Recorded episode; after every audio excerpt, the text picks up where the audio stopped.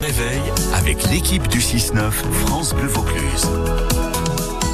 Nous vous proposons de lever le sur les trésors cachés du Vaucluse avec Maxime Perron tout l'été.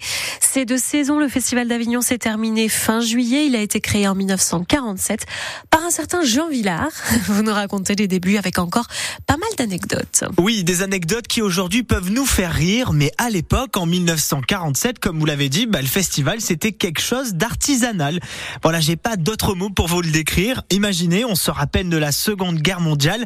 Avignon est détruit par cette guerre et Jean Villard débarque avec une idée, il faut le dire novatrice, qui changera la destinée de la ville, créer un rendez-vous théâtral au sein même du Palais des Papes. Allez, place au théâtre. Aujourd'hui, on remonte le temps. Trois, petits spectacles sont donc programmés pour ce premier festival d'Avignon, qui d'ailleurs ne s'appelle pas Festival d'Avignon, mais Semaine d'art en Avignon. Nous ne sommes pas en juillet, mais en septembre 1947. L'une des pièces jouées, c'est William II de Shakespeare, presque inconnu à l'époque en France. Le danger, c'est de se perdre et de se disperser. Mais à la vérité, il y avait trois pièces, et trois pièces dans trois lieux différents.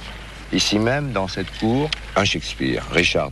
Il y avait là déjà beaucoup de gens qui par la suite devaient faire parler d'eux et, et, déjà certains qui avaient fait parler d'eux. Ça, c'est Jean Villard lui-même qui explique le début du festival dans l'émission Pour le plaisir, produite par Roland Darbois et Roger Stéphane. À ce moment-là, n'imaginez pas la cour du Palais des Papes pleine. Au contraire, les débuts suscitent pas mal de curiosité, mais sont loin de déclencher les foules. D'ailleurs, il n'y a pas de gradin.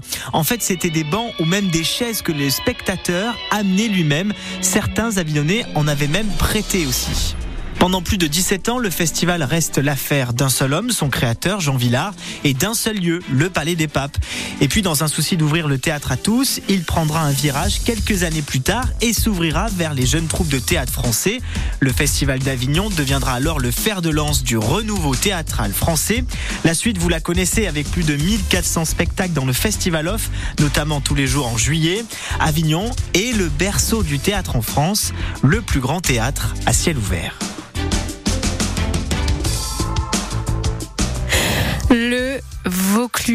Qui referme des trésors et tous les jours, tous les jours de l'été, Maxime Perron nous en dévoile quelques secrets. Merci beaucoup sur francebleu.fr. Vous pouvez tout réécouter, tout